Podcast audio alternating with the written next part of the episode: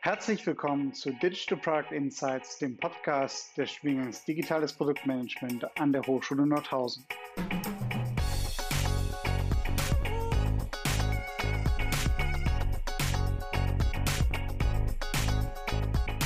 Wir führen regelmäßig Gespräche mit ProduktmanagerInnen und Digitalverantwortlichen zur Entwicklung von digitalen Geschäftsmodellen und digitalen Produkten.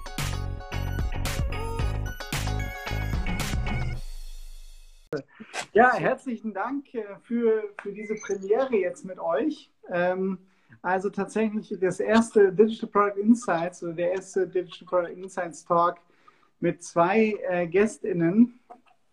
Und ähm, freue mich sehr, dass ihr äh, heute mit dabei seid. Ich ähm, sage noch mal ganz kurz was zum Format. Also für alle die, die jetzt das erste Mal äh, zugeschaltet haben, ähm, Digital Product Insights ist der Talk äh, von dem, vom Studiengang Digitales Produktmanagement ähm, an der Hochschule Nordhausen.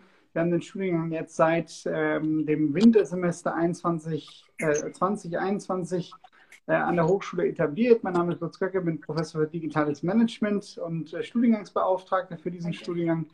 Und ähm, in wenigen Tagen wird dieser Talk dann auch bei Spotify verfügbar sein, über unseren Spotify-Kanal äh, Digital Product Insights. Und jetzt freue ich mich sehr, dass ich äh, Angelique Mesch und Florian Tölle ähm, begrüßen darf. Und äh, es wäre klasse, wenn ihr euch vielleicht mal ganz kurz vorstellt. Und ähm, ja, beginnen tun wir natürlich mit, mit Angelique. Ähm, und äh, dann gehen wir zu, zu Florian. Ja? Ja, ähm, mein Name ist Angelique Mesch. Ich bin Produktmanagerin bei Waygate Technologies, ähm, eine Baker Hughes Firma quasi an der Stelle. Bin auch quasi verantwortlich für digitale Produkte in unserem Portfolio und habe an der TU Clauster studiert, Wirtschaftsingenieurwesen. Ähm, habe tatsächlich meinen Werdegang, ähm, ich habe tatsächlich im Feld angefangen. Ich war Petroleum Engineer, war draußen auf den großen Ölbohranlagen und habe dann quasi so meinen Weg ins Produktmanagement gefunden. Und die Zeit hat mir halt auch sehr geholfen, weil man da sehen konnte und verstehen konnte, was es heißt, ein Produkt zu entwickeln und welche Sachen vielleicht vernachlässigt werden, die man in der Zukunft nicht vernachlässigen sollte an der Stelle. Mhm. Ja, super spannend. Das heißt, du bist äh, vom, vom Background zwar Ingenieurin, aber keine Informatikerin. Nein, ich wurde mhm. quasi frisch ins Thema ähm, eingeworfen und habe mich dann quasi auch eingearbeitet mit der Hilfe von tollen Kollegen wie Florian und auch andere um mich herum und habe dann auch aus diesem Grund den neuen Studiengang angefangen in diesem Jahr, auch wieder an der TU Clausthal, mhm. ähm, Intercultural Leadership and Technology, um da auch eine bessere Basis zu bekommen und auch wirklich zu verstehen, was meine Teams davon sich geben, ähm, mhm. um da auch wirklich informierte und fundierte Entscheidungen treffen zu können. Mhm. Jetzt hast du ja deinen äh, Kollegen schon gerade kurz angesprochen, den geschätzten Florian. Ähm, Florian, magst du dich einmal ganz kurz äh, vorstellen? Sehr gern. Florian Tönne, mein Name. Ich bin Werkstoffwissenschaftler, also auch von der Technik her gekommen. War auch bei der Bundesanstalt für Materialforschung dann als Doktorand angestellt, auch noch mit der Thematik, äh, die ich halt studiert habe. Bin danach dann aber in die Automatisierung gewechselt zu General Electric und dann über mehrere Rollen äh, von Aviation, dann auch über Großanlagen, aber auch Automotive kurze Zeit und dann auch in Pharmaceuticals, die über die letzten Jahre in verschiedenen Rollen im Innovationsmanagement, aber auch Produktmanagement unterwegs gewesen. Und jetzt seit eineinhalb Jahren bei Baker Hughes in der Tochter Reggae Technologies äh, beschäftigt als Produktmanager.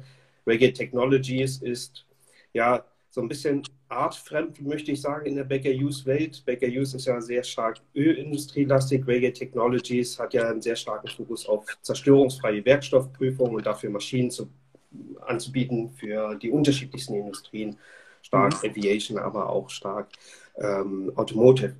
Und hier ist natürlich auch ein digitaler Anspruch, da einen digitalen äh, Digital Twin nicht nur, nur des Produktes an sich abzubilden. Das, das waren natürlich viel, viele unserer Kunden auch. Das hatte ich damals auch in der Automotive-Industrie selber auch gesehen und auch in den anderen Branchen ist das ja relativ ähnlich. Aber andererseits, äh, Angelique hat natürlich mit ihrer Fit-Erfahrung da natürlich auch äh, guten Background zu wissen, wie hilfreich es sein kann, wenn man von der Ferne auch auf eine Remote-Anlage zugreifen kann, um mhm Datenzustände der Anlagen zu überprüfen. Und da ist es natürlich auch, auch mit unseren Systemen jetzt in der zerstörungsfreien Industrie, ähm, sehr interessant, diesen Fernzugriff zu haben und da die digitalen Möglichkeiten zu nutzen. Ich bin äh, auch sozusagen in diese digitale Welt reingewachsen. Man hat viel auf dem Weg gelernt. Nebenbei habe ich auch noch ein MBA-Studium gemacht, was dann natürlich gerade in Innovationsrichtungen sehr stark getriggert war. Aber man merkt schon auch, dass es natürlich ein allgemeines Problem der Rolle des Produktmanagers ist, dass bisher wenig in der Ausbildung in, verfügbar ist, sage ich jetzt mal, an Studiengängen. Da ist so ein Studiengang, wie du ihn führst, natürlich super.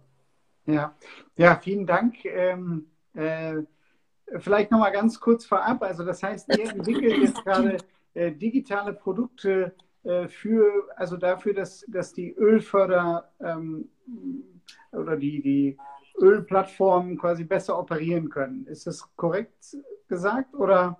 Also wir sind in dem, ich nehme das einmal Florian, wir sind in dem Bereich, machen wir ähm, nicht viel, also wir von Wigget Technologies machen nicht viel, aber Baker Hughes ähm, im, im Kern, weil sie ja eine Öl, ähm, Ölförderung, Ölservice-Firma ist, ja, und wir sehen auch an der Stelle viele Entwicklungen, weil äh, selbst wenn wir bei Wicked Technologies sind, haben wir natürlich auch ähm, B2B-Business. Ja, wir arbeiten auch mit unseren mhm. Kollegen zusammen. Und was wir da als Entwicklung sehen können, ähm, es wird vermehrt auf Automatisierung gelegt, beispielsweise auf den Ölbohranlagen. Also Sachen, die mhm. vorher, ähm, wo man vorher Personal brauchte, ähm, was vor Ort war, machen sie jetzt auch vermehrt remote. Sie haben auch dieses Remote Monitoring of Wells, for example, äh, in, in, im Beispiel. Und äh, wir sehen auch ähm, die, ja, die Optimierung der, der Tools, die verwendet werden, um quasi die, die Formation zu evaluieren, also die, die Geologie, die da ist. Ja? Vorher hat man vielleicht vier, fünf Runs gebraucht, wo man jetzt nur noch zwei braucht, weil, die, weil diese Strings quasi mit so vielen neuen Technologien und Sensoren ähm, ausgestattet werden, um einfach das auch zu reduzieren an der Stelle. Mhm. Also seid ihr, also um es zusammen, zusammenzufassen, ihr seid auf jeden Fall im IoT-Kontext damit unterwegs, äh, entwickelt quasi IoT-Produkte, aber natürlich nicht für den Endkunden, sondern eher im Kontext äh, Industrial äh, IoT, wenn man so möchte, oder äh, im Kontext Ölförderung, Erweiterung letzten Endes. Ne? Also das ist korrekt? Genau, also Baker Hughes macht, macht das natürlich sehr stark für die Ölförderanlagen, Raffinerien etc. Reggae Technologies hat die gleichen Triebfedern. Es ist, ist ja immer mhm. das Gleiche. Es geht um Effizienzsteigerung, einerseits mhm. auf, auf der Kundenseite, weniger Human Operators mit ja. äh, Tätigkeiten direkt an irgendwelchen Systemen und auch irgendwo im Feld, wo man relativ äh, schlecht hinkommt, zu haben, sondern da digitale Tools zu nutzen, die einen da unterstützen. Das Gleiche tun wir natürlich auch mit unseren äh, beispielsweise Röntgenanlagen oder Ultraschallanlagen in wirklich industriellen Produktionswerken. Können wir das genauso tun? Das sind die gleichen mhm. Themen, die immer wieder spruchreif sind und nutzen teilweise die gleiche Infrastruktur.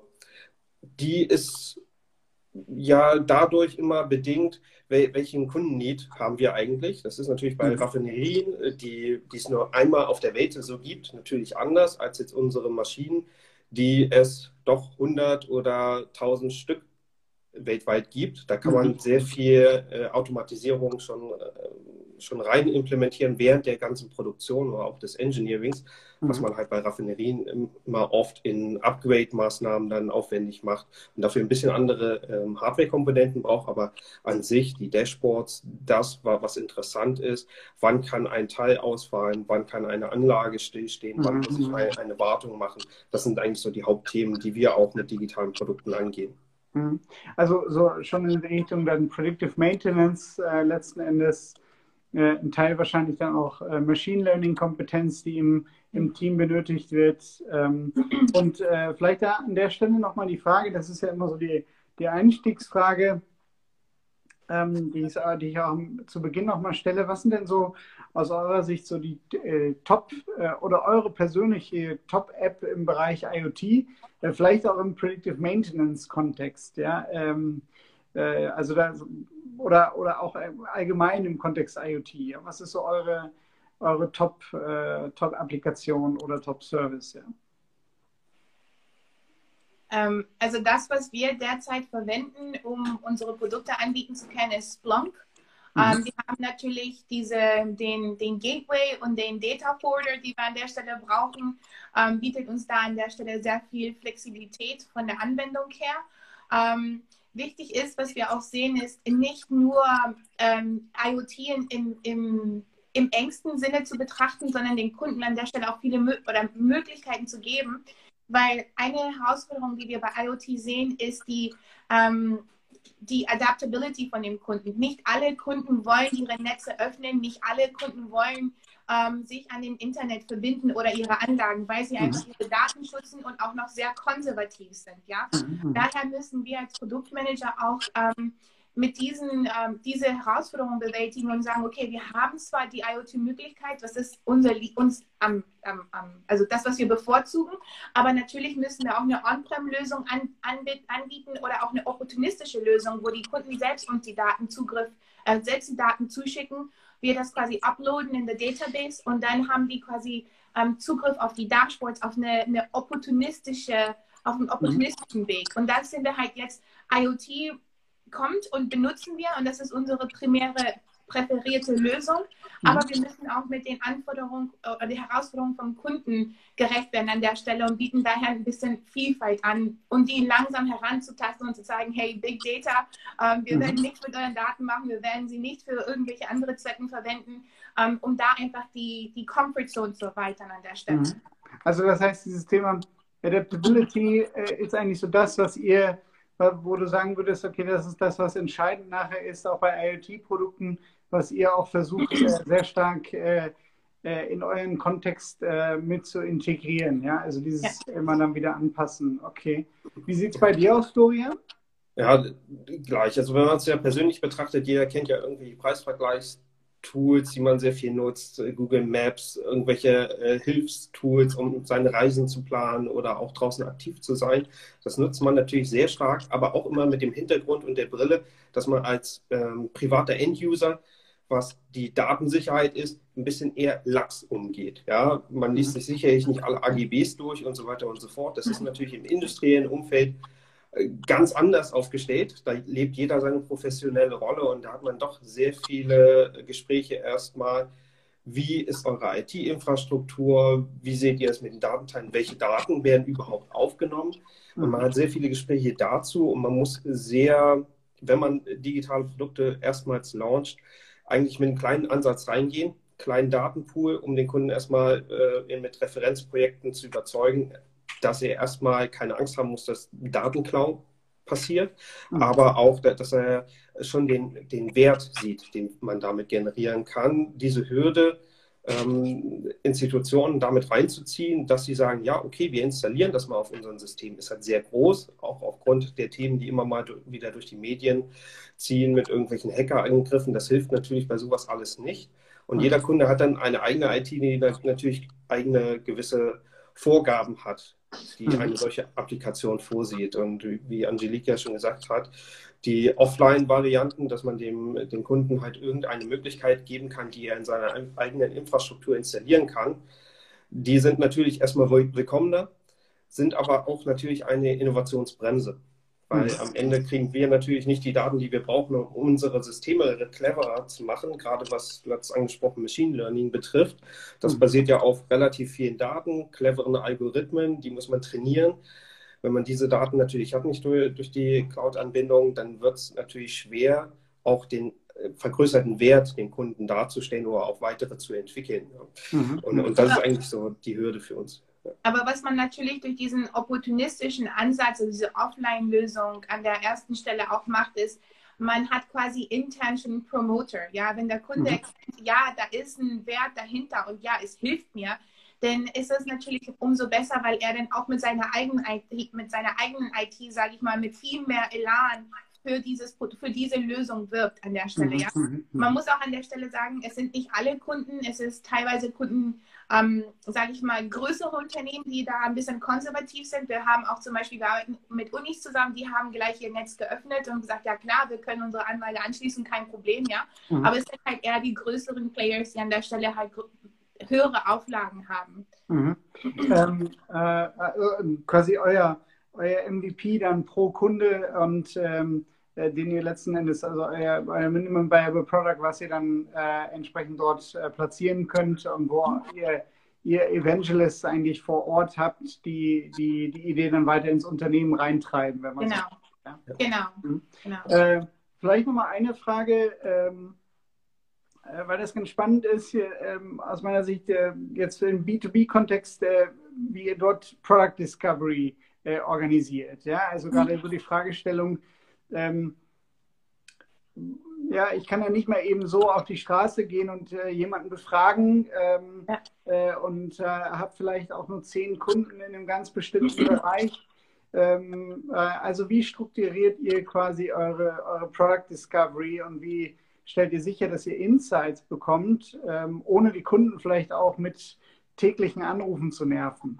Ja, mhm. Also da, da, gehen wir natürlich schon sehr stark über unsere Sales-Ansprechpartner. Heißt, die haben wir natürlich relativ frühzeitig ins Boot geholt, denen vorgestellt, was haben wir eigentlich vor, auch im Rahmen von größeren Workshops intern natürlich alle Wissensträger zusammen an einen Tisch geholt, um erstmal herauszufinden, okay, was sind eigentlich die wirklichen Painpoints der Kunden mhm. und, und, welche sollte man adressieren, bevor man in ein solches Gespräch mit Kunden geht.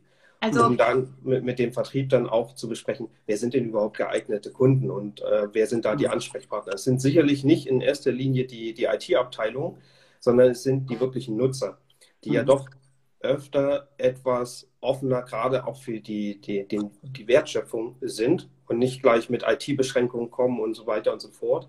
Und da ist dann eigentlich so, so dieser erste Aufsatzpunkt, wo man mit Kunden mehr auf PowerPoints erstmal bespricht, was möchte man tun, was wäre das Potenzial und über diese Feder schafft man, wie Angelique eben auch schon mal gesagt hat, die Promotoren auch, auch vor, vor Ort beim Kunden, mhm. die dann auch ja, uns helfen, die IT mit zu überzeugen für die ersten Tests. Mhm, mh. Aber was wir auch stark gemacht haben, wo ich nochmal ansetzen möchte, ist dieses ganze Ideation-Workshops, mhm. was wir zum Beispiel gemeinsam mit Florian auch ähm, ausgeführt haben, wo wir quasi alle, wirklich, es ist sehr wichtig, gerade wenn man ein globales Unternehmen ist, dass man sich nicht nur auf Experten von einer Region fokussiert, sondern tatsächlich Experten, seine Experten aus North America, Europe, Asia, dass man wirklich alle Experten an einen Tisch bekommt, was eine Herausforderung ist von der, von der Zeitzone. Aber jeder hat einen anderen Blinkwinkel drauf. Und daraus haben wir quasi diese Personas identifiziert von, von den Painpoints, die uns, die uns genannt haben, aber auch die Features, die wir haben müssen. Ja, wir hatten Sourcing drin, wir hatten Quality drin, wir hatten Sales drin, ähm, wir hatten unsere Applikateure, ähm, Application Engineers drin, unsere Ingenieure sowieso. Ja, also wir hatten eine sehr, sehr viel, also eine sehr große Vielfalt an verschiedenen Disziplinen drin, die uns mhm. geholfen haben, erstens zu verstehen von ihr, also die Field Service Ingenieure beispielsweise, zu verstehen, wo der Kunde gerade steht und aber auch, welche Lösung der Kunde gerade selbst entwickelt, ja, mhm. weil das zeigt uns, was, was die wirklich von uns brauchen. Da, da wussten wir, bestimmte Komponenten haben Priorität, weil der Kunde selber versucht gerade diese Lösung an der Stelle zu entwickeln, ja. Mhm. Da und da hat dieses Ideation Workshop uns sehr immens geholfen. Und auch eine andere Taktik, die wir jetzt auch benutzt haben, wir haben quasi was entwickelt, was auch funktioniert, Gott sei Dank. Mhm. Yay! um, sorry. Um, was, um, was, auch genutzt wird? Frage was auch genutzt wird. und sind dann zum Kunden gegangen, haben, haben den Kunden das gezeigt und wir haben gesagt, hey, du musst gerade nichts machen, gib uns unsere Daten und wir mhm. zeigen dir kostenlos für eine Anlage, was dein Mehrwert ist, haben daraus eine ganze Analyse, sind, haben eine Analyse gefahren, haben einen Report gemacht mhm. und haben denen das gezeigt. Und das Coolste ist als Produktmanager, wenn erstmal alle so zurücklegen und sich dann näher und näher und näher und näher ans Bildschirm kommen, weil sie so davon fasziniert sind. Ja, da weiß man, dass man was richtig gemacht hat und das mhm. gewinnt Vertrauen in den Kunden, weil es ist nicht nur eine leere Power oder eine fancy PowerPoint, es ist auch was dahinter. Mhm. Ja, mhm. und so haben wir nach und nach auch bei unserem derzeitigen ähm, Inspection Works, Remote Monitoring and Diagnostics auch unser, unser, ähm, unser Kunden, uh, how do you say, uh, unsere, uh, unsere Kunden, an, unsere Kunden, die schon quasi angeleint sind, nicht angeleint, ähm, unsere Kunden, die schon bereits stehen. Das hört sich böse an. nicht angeleint, das machen wir nicht. Als Produktmanager leiten wir niemanden ein. Nein, die quasi unser Funnel am Ende, ja, die mhm. schon, mhm. wir haben jetzt ähm, 15 Beta-Tester für uns und ähm, haben sprechen dann weiterhin mit anderen Kunden, die quasi auch ähm, dabei sein wollen. Mhm. Okay, super, ja, spannend, spannend, spannend. Und äh, aber das heißt auch, weil also ich meine, man, man, kennt ja diese klassischen Rollen dann in größeren Unternehmen. Du hast ja häufig so einen, so einen Buying Center Ansatz, also das letzten Endes äh, äh, euer Sales-Kollege ja eigentlich dann auch vielleicht mit der IT, aber im schlimmsten Fall halt mit der Beschaffung spricht äh, und ja gar nicht den Nutzer äh, quasi im ersten Moment identifizieren kann. Ähm, äh, deswegen äh, war da auch nochmal die Frage, okay, wie, wie identifiziert er denn tatsächlich den wirklichen Nutzer am Ende? Ja, also kann ich da nochmal einen Ansatz machen. Und zwar, wir mhm. haben jetzt tatsächlich auch, wir, wir reden über Digital Transformation, ja. Das heißt, wir fangen, wir, wir, wir haben ähm, quasi eine, eine Abteilung, wenn man das so sagen möchte, die sich mit dieser Digital Transformation befasst. Mhm. Aber wir haben auch unsere Kunden, die sich da noch nicht ganz mit auskennen, aber intern unsere unsere internen Stakeholder sind quasi ähm, daran gewöhnt, sage ich mal, Kasten zu bauen und jetzt sollen sie Software verkaufen. Das heißt, wir haben zwei Herausforderungen. Einmal beim Kunden den richtigen Ansprechpartner zu finden, aber auch intern unsere eigenen Stakeholders ähm, quasi auf den Weg zu bringen, dass sie verstehen, was die Software überhaupt kann, sich auch in diese Welt einfinden können mhm. und mhm. auch wissen, wie sie diese Software verkaufen an den Kunden. Ja, das mhm. sind quasi diese zwei Herausforderungen an der Stelle. Und tatsächlich, wie du sagtest, der End-User, so, so äh, der, der, der Operator, der interessiert sich da eigentlich nicht viel für. Ja, der sagt, okay, dann ist es halt in der Anlage und gut ist. Das heißt, man muss da auch ähm, woanders anfangen und, ähm, sage ich mal, andere Kontaktpunkte schaffen, dass man da auch das Interesse aufweckt. Zum Beispiel ähm, eine Ebene höher oder zwei Ebenen höher, wo man auch die Kontakte zu hat. Das ist ein ganz anderer Approach. Und diesen mhm. Mindset da reinzubekommen, intern, aber auch extern, was unsere traditionellen Kunden sind, ist auch was, was Florian und ich an der Stelle als Herausforderung sehen, aber zurzeit ähm, wir auf dem richtigen Weg sind. Mhm. Ja, sehr spannend. Ähm, wir wollten ja nochmal auf so ein paar andere Themen schauen. Ähm, und und ähm, ich würde direkt mal ähm, so ein bisschen da einsteigen bei der Fragestellung, ähm, äh, bei, bei Angelique stand das drin, aber ich denke mal, Florian, äh, du bist da wahrscheinlich auch äh, sehr stark mit dabei, der Fragestellung, wie eigentlich Produkt, wie ihr Produktstrategien äh, oder auch Roadmaps ähm, entsprechend entwickelt. Ja? Also wie ihr dort vorgeht, ähm, weil wir sind ja schon in einem sehr dynamischen Umfeld. Ne? Es gibt die Diskussion, sind Roadmaps überhaupt sinnvoll? Ähm, äh, in, in, so einer sehr agilen ähm, Arbeitsweise? Ne? Oder ist das nicht einfach schon viel zu sehr Wasserfall. Also wie, wie ist da so eure Perspektive drauf? Wie geht ihr damit um? Also wir gehen da sehr stark jetzt vor, äh, mit Top-Down, Bottom-up äh, um. Also es gibt schon eine stra äh, starke Strategievorgabe der, der Unternehmensführung, die schon beispielsweise vorgibt, wir wollen jetzt mehr in Software oder wir wollen jetzt mehr in diese Richtung. Und dementsprechend ist das dann auch die Hausaufgabe fürs Produktmanagement, da mit guten, passenden Produktideen um die Ecke zu kommen. Ähm, das wird dann im normalen Strategieprozess mit Roadmap-Planung gemacht und das muss auch so gemacht werden. Also auch mit der Erfahrung aus den unterschiedlichsten Firmen war das immer sehr vorteilhaft, wenn die Unternehmensführung schon mal ein Strategieziel vorgegeben hat, weil ansonsten macht jede Abteilung seine eigene, seine eigene Roadmap und das ist nicht hilfreich. Mhm. Ähm, wir beispielsweise, wir haben jetzt diese Vorgabe von oben herunter und es gibt dann auch immer einen relativ engen Slot im Jahr, wo sich dann die Produktmanager für ihre Produktportfolios äh, in sich gehen, eine Roadmap definieren, die dann aber auch nochmal zwischen den Produktmanagern quergespielt wird, um Synergien zu sehen, um zu sehen, ist das jetzt vielleicht ein größerer Business Case, muss ich da irgendwelche äh, Kleinigkeiten noch mit aufnehmen und habe dabei andere Produktgruppen mit, äh, mit aufgenommen. Oder geht es vielleicht in eine andere Abteilung? Also gerade wenn, wenn es hier so digitale Themen sind, dann können die aus einer gewissen Produktrichtung kommen, aber die werden dann halt in das Gremium getragen und dann können sie bei der Digitaleinheit beispielsweise landen, weil dann eine Plattform daraus gegründet wird, wie wir das ja jetzt zum Beispiel hier auch machen, wo Angelique mehr auf der digitalen Seite steht, ich mehr auf der Anwendungsseite mit einer spezifischen äh, Maschinenanwendung mhm. und äh, dementsprechend wird das dann auch strukturiert. Das ist, glaube ich, der, der richtige Ansatz. Klar, man sollte es nicht zu detailreich machen. Gerade mit digitalen Anwendungen ist ein Business Case oder auch die Funktionalitätsbeschreibung, wie es sonst mit Maschinen üblich ist, dass man am Anfang ein riesen Lastenheft hat, das dann einfach umgesetzt wird und zwei Jahre später gibt es eine Maschine dazu. Das ist mit digitalen Lösungen halt nicht so. Ja, dann hat man sicherlich ein, eine Grobbeschreibung der Use Cases, die man irgendwie abdecken möchte ähm, hat auch eine grobe Vorstellung, äh, wie viel Ver Vertriebsumsatz man dahinter planen möchte.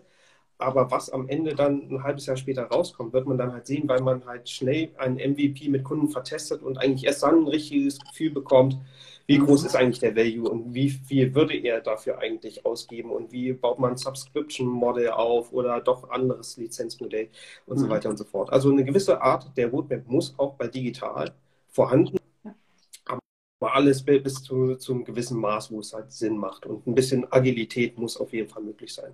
Und was ich noch gerne hinzufügen würde, ist, ähm, wir sehen das auch von unseren Scrum-Teams. Ja, die machen ihre Sprints und, und haben da ihre Deliverables und Milestones, die sie erreichen wollen. Aber wenn keine Roadmap da ist, ähm, ist auch keine Vision. Ja, mhm. die, Roadmap hilft, die, Roadmap hilft, unheimlich auch das Team zu motivieren und das Team mhm. zu zeigen, hey, da arbeiten wir gerade hin. Wir wollen am Ende zum Beispiel bei unseren Produkten, wir wollen in die Digital Twin und wir wollen auch Virtual Reality benutzen, ja. Und wenn die, mhm. wenn die das auf der Roadmap sehen, dann wissen sie auch, warum, wie dieses Teil, was sie gerade entwickeln, in das große Ganze reinpasst, ja. Mhm. Das heißt, die Roadmap hat nicht nur die Funktion, ähm, unsere Strategien und Business Models und so weiter zu erfüllen fürs Leadership, aber es hat auch eine motivierende Funktion einmal für, für intern, für unsere Scrum-Teams, die fragen auch förmlich danach, ja, die sagen, ja, wir bauen das jetzt, aber wo soll ich hin, ja, mhm. und das, mhm. da sehen sie diese Vision, aber auch beim Kunden, ja, wir können sagen, das ist die erste Etappe, die wir gerade erreichen und da wollen wir hin. Und das, das, das wollen Kunden gerade in der Entwicklung sehen, gerade wenn ein Produkt an Anfang stehen, wollen die verstehen, was man wann erreichen möchte und was, was das das, das Endprodukt sein wird. Ja? Mhm, mhm. Also es ist ein ja. Kommunikationstool und auch ein wichtiges, was man nicht vergessen darf, Priorisierungstool. Weil am Ende sind Roadmaps immer sehr anspruchsvoll und man weiß eigentlich schon, alles wird man nicht erreichen können, weil es immer mhm. Sachen gibt, die dazwischen kommen. Aber man kann anhand dieser Roadmaps dann äh, schon deutlich die Prioritäten setzen oder auch nochmal verschieben. Und mhm. das möchte ich auch nochmal, ähm, da würde ich auch gerne nochmal kurz ansetzen. Ähm, wir sind ja als Produktmanager, stehen wir quasi zwischen unserem Leadership und zwischen dem Operativen. Ja? Wir kriegen beispielsweise ähm, Umsatzvorgaben, die wir erreichen müssen im Jahr.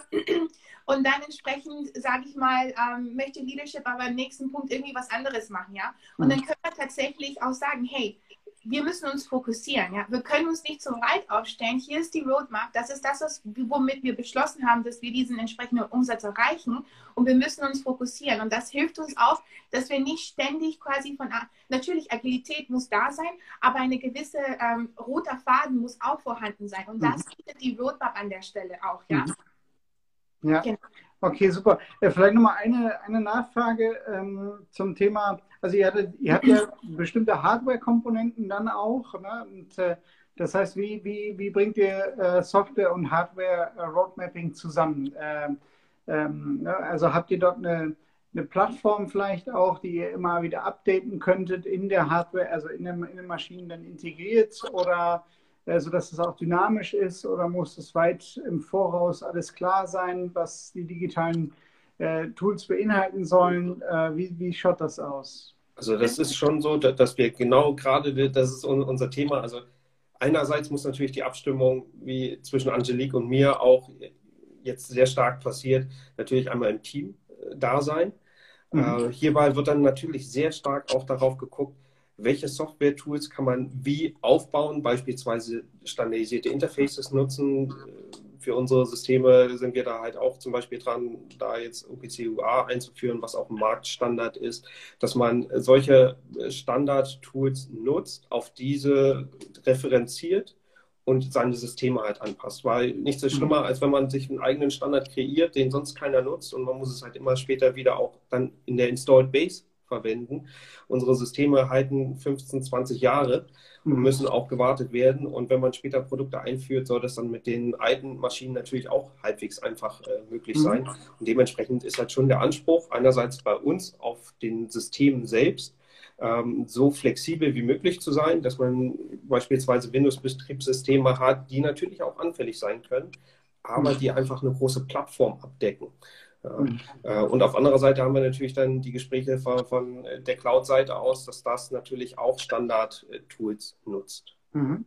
Und was man auch nicht vergessen darf, ist, gerade in dem, in dem Mix zwischen Hardware und Software, ja, gerade wenn man in der digitalen Trans Transformation sich befindet, ähm, muss man auch beispielsweise, mussten oder werden wir unsere gesamte Architektur von, von, von dem System auch ein bisschen umändern müssen, damit wir diese Protokolle einführen können, wie OPC UA, ja. Und das mhm. auch natürlich seine Zeit. Das heißt, meine Roadmap und die von Florian müssen, müssen quasi zeitgleich laufen, weil es bringt ja nichts, mhm. wenn ich sage, ich habe ein Produkt und er kann es nicht in, den, in seine Systeme einbauen, ja. Mhm. Ähm, und ganz wichtig dabei auch ist Upscaling. Ähm, man entwickelt eine Lösung, aber man muss auch immer im Hinterkopf behalten, wie kann ich, diese Lösung muss flexibel gebaut sein, damit man auch andere Aspekte, sage ich mal, später mit einbauen kann. Also dieses mhm. Upscaling-Gedanke ähm, dahinter. Mhm. Ja, okay, super, super spannend. Also, ich meine, ich kenne es ja dann auch noch äh, aus dem Kontext der Automobilindustrie, wo dann auch immer noch die Frage ist, bis zu welchem Zeitpunkt kann ich neue oder kann dieses System dann neue Applikationen, neue Services mit unterstützen? All das sind ja auch wahrscheinlich spannende Fragestellungen bei euch. Äh, die immer wieder, wieder äh, aufkommen. Also wie viele Jahre äh, bietet man das dann an und so weiter. Ähm, äh, äh, sehr, sehr spannend. Äh, vielleicht tatsächlich nochmal einen Punkt. wir, vielleicht für die Zuhörerinnen oder Zuschauer eine kurze Info. Wir werden den heutigen Talk, weil wir zwei Gästinnen haben, auf jeden Fall einen kleinen Moment länger machen. Ähm, und wir haben noch ein ganz spannendes Thema, auf das ich noch mal kurz eingehen wollte. Angelique, du hast jetzt ganz viel schon zum Thema Leadership gesagt. Was denn dieses Cultivate Leadership Program, äh, äh, tätig bist? Ja? Genau. Um, ähm, also Cultivate Leadership ist, um, ähm, oder Leadership Program ist ein Programm von Baker Hughes um, ähm, für was die, die weibliche oder die, die, die, die Female Leadership within the company promotes. Also es, es promoviert die die, die Weib, äh, wie sagt, oh mein Gott, ich kann das nicht auf Deutsch. Kannst du auch zu Englisch sagen, ja, kein Problem. Ja, also es, es, es, es, hilft quasi ähm, die weiblichen Damen, die im Leadership sind, weiterzukommen an der Stelle. Und das mhm. ähm, spricht halt auch für die Diversität, ähm, Diversity bei uns in Unternehmen. Wir wollen halt auch weiterhin, dass es auch ähm, starke Frauen in Führungskräften gibt, gerade in diesen technischen Positionen, weil wir halt auch in ganz anderen Blinkwinkel reinbekommen und wir haben auch eine andere Art und Weise, Sachen anzugehen. Ja? Und mhm. mhm. ähm, das möchte das Unternehmen weiterhin kultivieren. Und aus dem Grund haben sie dieses Cultivate Leadership Programm ähm, ins Leben gerufen. Und ähm, das möchte ich auch noch weitergeben, vielleicht auch von den Zuhörerinnen, die ähm, sich auch für deinen Studiengang vielleicht interessieren. Ähm, geht in einen technischen Beruf rein, habt keine Angst, macht euch keine Sorgen, ihr lernt in den Weg ihr lernt, während ihr die Aufgaben macht. Die, die männlichen Kollegen unterstützen einen wirklich sehr. Und ich habe bis jetzt noch nie einen Kollegen gehabt, der mir ein ähm, Telefonat verweigert hat oder sich nicht geduldig hingesetzt hat und mhm. mir was erklärt hat. Ja, hab keine Angst, Fehler zu machen ähm, und, und weiterzukommen. Das, die technischen Berufe ähm, sind wirklich ähm, Berufe, die man auch ähm, gut ausüben kann und auch in guter Zusammenarbeit mit den, mit den männlichen Kollegen. Und wir mhm. werden weiterhin stark gefragt in der Industrie. Mhm. Ja, super, vielen Dank. Also wir haben tatsächlich jetzt die äh, Situation, dass äh, die meisten äh, Studierenden jetzt bei uns äh, äh, aktuell männlich sind im Studiengang, aber ich hoffe, dass sich das äh, auch noch in den nächsten Jahren verändert und vielen Dank für den Aufruf. Ja, ich hoffe, dass sich da die eine oder die andere auf jeden Fall inspiriert fühlt, tatsächlich den Weg ins digitale Produktmanagement dann auch zu, dann auch zu wagen oder einfach zu gehen. Ja? Also ich fand, was ich auch noch sehr spannend fand, war das, was du gerade gesagt hast mit, äh, man muss einfach nachfragen. Ich habe heute einen, ähm, ein altes Video, äh, weil ich gerade meine Entrepreneurship-Veranstaltung noch äh, optimiere, ein altes Video von Steve Jobs gefunden, wo er eigentlich genau das gesagt hat, äh, nämlich ähm, ähm, oder was ich ganz spannend fand, äh, wenn man Leute fragt, äh, dann kriegt man meistens auch irgendwo eine Hilfe angeboten. Ja. Aber die meisten Leute fangen gar nicht an zu fragen. Äh, ja. Also die meisten Leute äh, fragen gar nicht oder sind nicht, äh, haben vielleicht nicht den Mut, nicht die Offenheit äh, äh, zu fragen, wenn sie an irgendeiner Stelle nicht irgendwie weiterkommen. Und mhm. äh, ich glaube, das ist auch so ein, so ein Punkt, der wichtig ist, sicherlich bei euch im Umfeld. Ja? Dieses, dieses Fragen stellen, immer wieder herausbekommen, warum etwas nicht funktioniert. Ähm, ähm, was man auch sieht, ist zum Beispiel ähm, der Drang bei den Damen spezifisch ähm, zum Perfektionismus. Ja, ich muss alles bis zum Tief, also ich muss alles bis zum Ende verstehen, um überhaupt sagen zu können, um mich trauen zu können, ähm, zu sagen, ich bin eine Expertin. Und ein Kollege mhm. hat mir mal gesagt, du, warum machst du dir so viele Gedanken? Du hast dich so sehr mit diesem Thema beschäftigt. Es ist eigentlich egal, was dir noch so fehlt in deiner mhm. Definition. Du weißt eben mehr gerade als 70 Prozent, die hier drin sind, ja. Mhm. Hab keine Angst. Und ich glaube, das ist auch etwas, was ich auch weitergeben möchte. Wir müssen nicht alles bis zum letzten Punkt verstehen, um mhm. sagen zu können, dass wir Experten sind oder auch sagen zu können, dass wir technikbegeistert sind. Ja, vielleicht mhm. können wir nicht richtig Schrauben drehen, aber wir verstehen dafür die Thermodynamik oder irgendwas anderes. Ja, mhm. ja, super, super, super. Ähm, ja, und Florian, dadurch, dass ihr jetzt zusammen hier seid, äh, ich denke auch, dass, dass du ja auch gerne mit Angelique zusammenarbeitest. Ne? Absolut, absolut. So eine weibliche Stimme, die bereichert doch.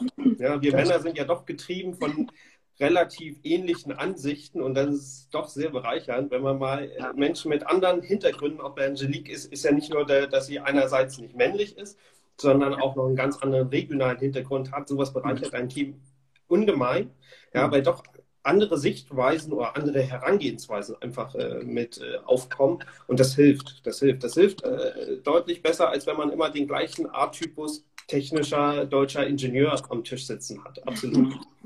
Also äh, insbesondere also dieser äh, mit, ähm, mit, dem, mit der Diversität in mehrfacher Hinsicht äh, sprichst du ja quasi an, dass Angelique eigentlich aus Costa Rica kommt, wenn ich das richtig in Erinnerung ja, habe. Ne? Ja, genau. Äh, aus Honduras. Oh, oh, oh. Okay, Entschuldigung.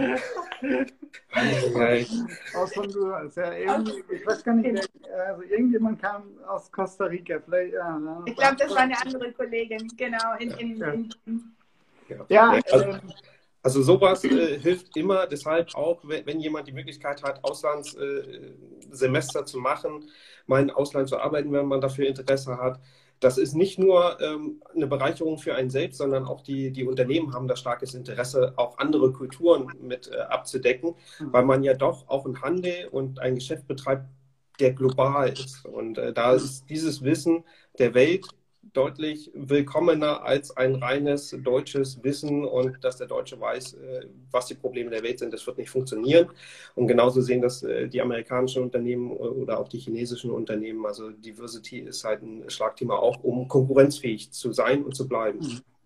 Vielleicht an der Stelle sollen wir ähm, an der Stelle sollen wir nochmal sagen, warum wir gerne Produktmanager sind? Oder? Ja, ich würde gerne nochmal eine Frage stellen, weil wir haben tatsächlich, äh, das passt jetzt gerade ganz gut, wir haben tatsächlich einen, ähm, äh, einen Punkt äh, zum Thema, äh, wir haben eine Veranstaltung interkulturelles Management auch nochmal, wo wir so ein bisschen natürlich auch dann die, die theoretischen Themen äh, uns anschauen wollen.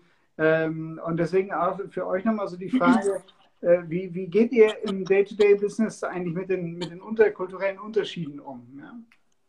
Ähm, für mich war das tatsächlich jetzt ein sehr, sehr großes Learning Curve. Ähm, mein Team ist quasi in Asien, in USA und in Europa. Mhm. Und was man hier auch gerade bei den ähm, Teams, die in Asien sind, kann man sehen, dass die halt viel weniger oder nicht so offen kommunizieren wie, sage ich mal, die Amerikaner oder die Europäer, ja. Mhm. Und da geht es wirklich, ähm, die Leute besser kennenzulernen, Teambuilding zu machen, verstehen, wie sie Informationen verarbeiten und wie ihre Verhaltensweise auch von ihrer Kultur geprägt wird und sie dann wirklich einen Raum zu schaffen, wo, wo sie auch ähm, frei sprechen können und sich auch wohlfühlen da. Und ich glaube, das ist immer noch eine kleine Herausforderung, sage ich mal, wenn man ähm, in dem asiatischen Raum mit, mit asiatischen Kollegen zusammenarbeitet, dass man wirklich diesen Raum, diese Atmosphäre schafft, dass sie sich da an der Stelle auch ähm, wohlfühlen und frei artikulieren können. Mhm. Ja, also es ist ja so, dass man als Produktmanager wie auch in vielen anderen Schnittstellenrollen ähm, sehr stark auf die Kommunikation äh, Wert legen muss, weil man ja doch mehr in moderierender Position ist. Man hat selber oft auch gar nicht so das tiefe Verständnis der Technik oder kommerzieller seitig, wenn man mit spe spezifischen Fachrichtungen redet äh, und muss eigentlich erstmal sehr viel selbst verstehen können. Und wenn man allein schon selber bei sich merkt, irgendwie habe ich es noch nicht hundertprozentig verstanden, aber traut sich beispielsweise nicht eine Frage zu stellen, dann ist es meistens der falsche Ansatz. Und äh, mhm. auch in der Kommunikation in, mit unterschiedlichen äh, Kulturen kriegt man das dann auch mit, wenn natürlich Leute etwas ruhiger werden, äh, die sonst etwas lauter waren, etc. Äh, da muss man da natürlich schon ein gewisses Gespür entwickeln. Manche Leute haben das vielleicht auch von vornherein, mhm. aber so, so ein Gefühl entwickelt man natürlich dann äh, Learning by Doing, wenn man ja. das natürlich noch relativ neu im Feld ist, dann sollte man sich halt jemanden mitsuchen, der halt ein gewisses Gespür für sowas hat, um dann doch noch, mal die eine oder andere Frage in den Raum zu stellen. Also diese Unterschiede gibt es natürlich, während der Deutsche oder auch der Amerikaner einem das relativ klar sagen, wenn sie eine Sache nicht gut finden, ist das halt in anderen Kulturen deutlich zurückhaltender aufgrund der Mentalität dort, wo man dann halt einfach aktiver auch mal nachfragen muss. Natürlich mhm. auch die, die, Leute nicht verschrecken, indem man sie nachfragt und damit ja auch irgendwo unter Druck setzt. Ja, mhm. also da, das ist ein bisschen äh, Gespür auf jeden Fall nötig. Und hm. bei den Kunden ist das so, man sitzt dann teilweise auch mit seinem, ähm, sag ich mal, Sales Manager im Meeting, wo ähm, der Kunde nur Mandarin oder Chinesisch spricht an der Stelle und übersetzt. Und dann muss man halt versuchen, irgendwie anhand den Mimiken und Gestiken herauszufinden, ist, findet er das jetzt gut oder findet er das nicht mhm. gut. Ja? Das ist dann mhm. nochmal ähm, ganz spannend an der Stelle. Ja. Okay, und dann, dann würde ich tatsächlich jetzt zu den von dir schon fast angekündigten äh, Worten überleiten. Ähm, ja, warum es so viel Spaß macht, Produktmanagerin oder Produktmanager zu sein. Ne?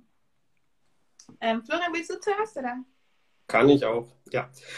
Also mir macht es natürlich Spaß. Erstmal, man kriegt alle Themen mit, man kriegt die mhm. ganzen Stellschrauben mit, man muss auch viel kommunizieren. Das macht manchmal nicht so Spaß, aber meistens macht es schon sehr viel Spaß, auch dann äh, konstruktiv eine Lösung zu finden. Und natürlich mhm. immer an diesen äh, Trendthemen dran zu sein, weil mhm. wenn es um neue Produkte geht. Man, man, ist an der schreibenden Quelle sozusagen, man ist die schreibende Quelle dafür. Und das hat natürlich schon eine hohe Motivation, weil man die, die Zukunft mitgestalten kann. Und das ist eigentlich so für mich die Haupttriebfeder, da mhm. Unternehmen wirklich mitgestalten zu können, die Roadmap aufzubereiten und eigentlich den Plan für die Zukunft vorzugeben. Mhm. Cool. Super. Mir gefällt es, weil ich Ingenieurin bin, mir gefällt es, weil ich Sales Managerin bin. Mir gefällt es, weil ich Program Managerin bin. Mir gefällt es, weil ich Sourcing bin. Als Produktmanager zieht man so viele verschiedene Hüte auf.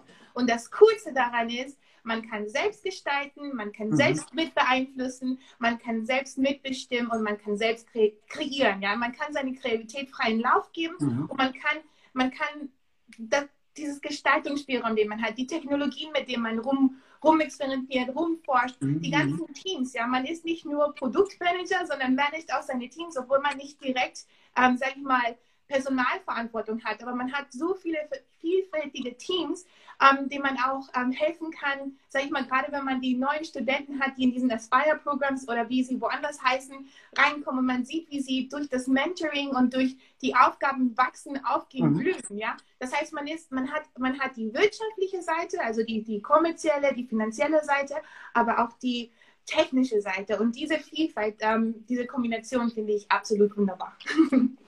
Super, vielen, vielen Dank. Also für alle, die sich jetzt noch nicht beworben haben für das Wintersemester, jetzt auf jeden Fall nachholen. Ja? Also herzlichen genau. Dank für eure, für eure Zeit, ähm, für eure Einblicke, für eure Insights. Ähm, äh, ich freue mich sehr auf den weiteren Austausch. Euch bei euren Projekten jetzt auf jeden Fall weiterhin viel Erfolg und ähm, vielleicht sehen wir uns ja irgendwann mal live dann an der Hochschule 100.000, wenn das Ganze ähm, wenn Covid-19 hinter uns ist. Ja, sehr gerne. Ich will auch noch mal sagen, ich war, ich war Studentin bei Herrn Lutz und er ist sehr, sehr gut. Also ich kann es auch nur empfehlen. Shoutout. Okay, Danke. super. Dann schönen Tag noch, schönen Abend noch. Ciao. Ja, ja, ciao. Tschüss.